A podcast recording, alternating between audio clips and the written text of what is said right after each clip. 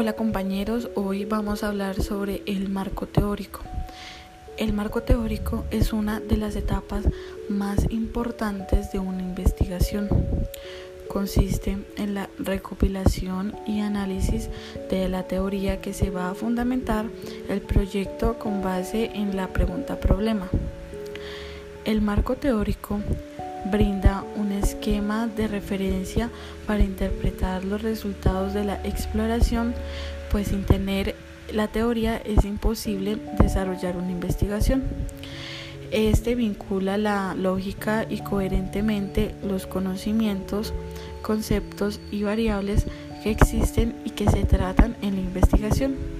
Y los conceptos se definen como la opinión, juicio o idea que tiene sobre algo y se considera como el significado de un contenido mental que a veces se define como una unidad de conocimiento. Por otro lado, las variables de una investigación representan las características o propiedades del objeto de estudio. Estas son susceptibles a adoptar distintos valores que pueden ser identificados y medidos cuantitativa y cualitativamente por el investigador.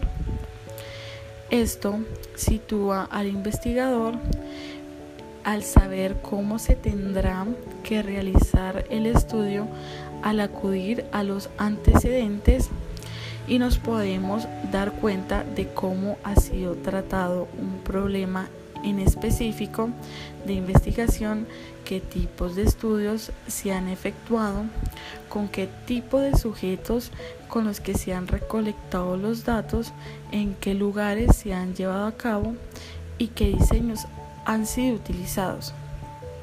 Esto orienta hacia la organización de datos significativos para la investigación y lo que ayuda a descubrir las relaciones existentes entre la pregunta problema y las teorías seleccionadas. Evita que el investigador aborde temáticas que hayan sido investigados o que carecen de importancia científica. También inspira nuevas líneas y áreas de investigación sobre un marco de referencia para futuras investigaciones. Muchas gracias por escucharnos.